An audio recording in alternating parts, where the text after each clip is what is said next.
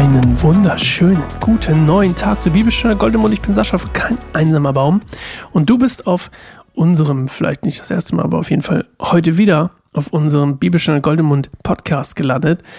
Und ich freue mich, dass du zu Psalm 105 eingeschaltet hast. Eine Geschichte, ja, wenn man so will, über das Volk Israel, beginnend mit eigentlich der Berufung Abrahams oder Abrahams damals noch, dann Abrahams und eben Verheißungen, die Verheißungen Gottes oder der Verheißung Gottes und eben die ja, Betonung auf Gottes Treue. Und bevor wir damit einsteigen, ist heute wieder ein langer, langer Psalm. Die nächsten Psalme sind sehr lang. Und ähm, ich kann es übrigens auch verstehen, wenn du möchtest, ähm, wenn du sagst, so, ah, das ist mir ein bisschen zu lang zuzuhören. Ich lese es lieber selbst, dann machst du einfach Stopp, skippst den Part von mir, den ich vorlese und äh, liest den einfach selbst. Ich, ähm, bei solchen langen Bibelsachen, da lese ich es immer lieber selber. Aber gut, manche Leute hören auch lieber zu. Das darfst du natürlich selber entscheiden. Also ich möchte noch kurz beten und dann steigen wir ein in Psalm 105, in Gottes Wort aus Psalm 105. Jesus, danke, dass du dein Wort in die Psalme gepackt hast, danke, dass du wirkst durch die Psalme, dass du uns ansprechen kannst durch so alte Bücher, durch so alte Geschichten oder so alte Sachen, die eben von dir inspiriert waren. Und ich möchte dafür beten, dass du die Menschen, die hier zuhören und mich inklusive, ähm, heute erreichst durch dein Wort, Jesus, durch dein ja, durch dieses, durch dieses alte Buch, durch diese alte Sammlung von, von Liedern und, und Gebeten. Amen.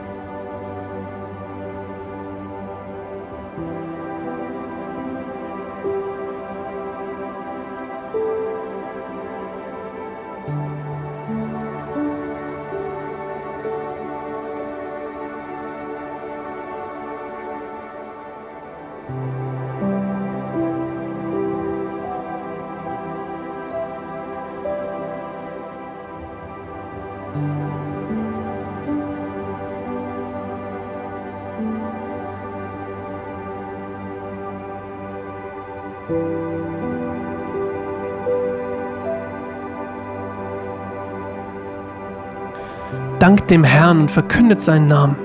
Erzählt allen Völkern von seinen Taten. Singt ihm und spielt ihm ein Lied zur Ehre. Erzählt von all seinen Wundern. Freut euch über seinen heiligen Namen. Alle, die zum Herrn beten, sollen fröhlich sein. Sucht den Herrn und seine Macht. Sucht seine Gegenwart alle Zeit. Denkt an seine mächtigen Taten, an seine Wunder und Urteile, die er fällt ihr Kinder Abrahams, seines Dieners, ihr Nachkommen Jakobs, seines Auserwählten. Er ist der Herr, unser Gott, dessen Urteile sich über das ganze Land erstrecken. Er steht zu seinem Bund, zu dem Versprechen, das für tausend Generationen gilt. Diesen Bund schloss er mit Abraham und schwor Isaak den Eid. Jakob bestätigte er ihn als feste Ordnung, ja ganz Israel als ewig gültiges Bündnis und sprach, ich will dir das Land Kanaan zum Erbe geben. Das sagte er, als sie noch wenige waren, eine kleine Schar in einem fremden Land. Sie wanderten von Volk zu Volk und von einem Königreich zum anderen. Doch er ließ nicht zu, dass sie unterdrückt wurden, und zu ihrer Hilfe warnte er die Könige. Rührt dieses Volk nicht an, das ich erwählt habe, und fügt meinen Propheten kein Leid zu. Er ließ eine Hungersnot über Kanaan kommen, sodass es keine Nahrung mehr im Land gab.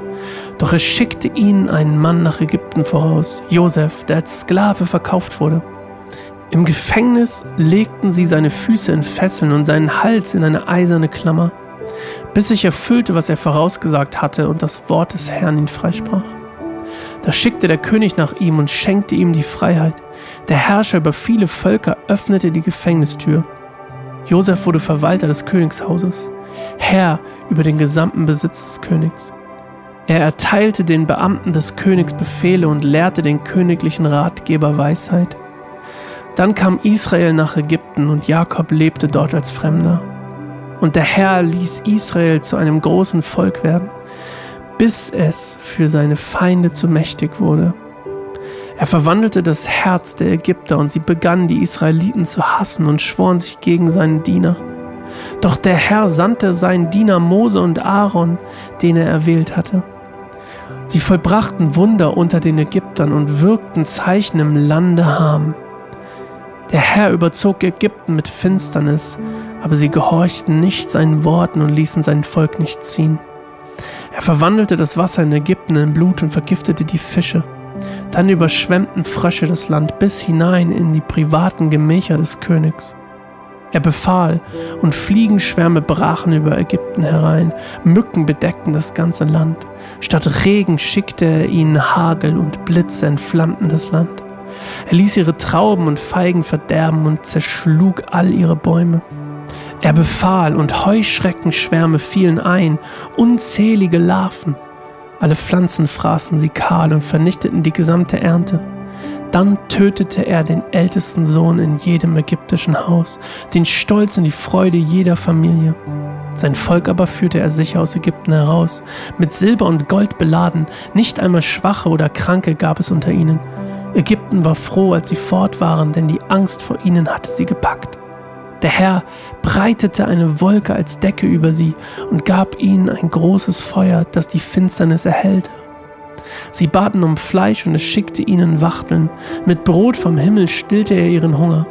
Er eröffnete einen Felsen und Wasser floss heraus. Bäche strömten in die trockene, unfruchtbare Wüste. Das tat er wegen des heiligen Versprechens, das er seinem Diener Abraham gegeben hatte. Deshalb führte er sein Volk aus Ägypten heraus und sie freuten sich, ja, seine Auserwählten jubelten. Er gab seinem Volk die Länder der anderen Völker und sie ernteten, was andere vor ihnen gepflanzt hatten.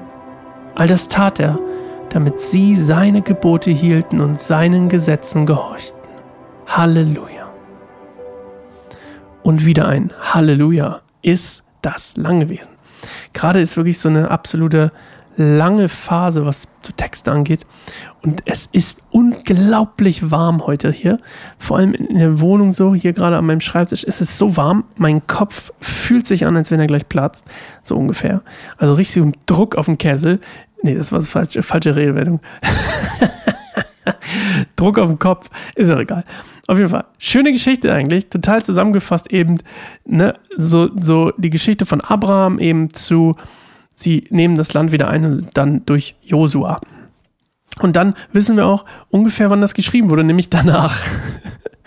und ähm, das Spannende eigentlich an diesem ganzen Psalm hier ist, dass, dass es nur positiv ist. Also ich finde, dass es gibt ja unglaublich viele Situationen, sie stehen vor dem Roten Meer, bevor Gott es teilt und sie sagen, ach Mann, lass es doch wieder umdrehen. Und dann stehen sie in der Wüste und er gibt ihnen Gebote und sie tanzen um das Kalb und das steht hier alles nicht. Hier ist es einfach nur positiv.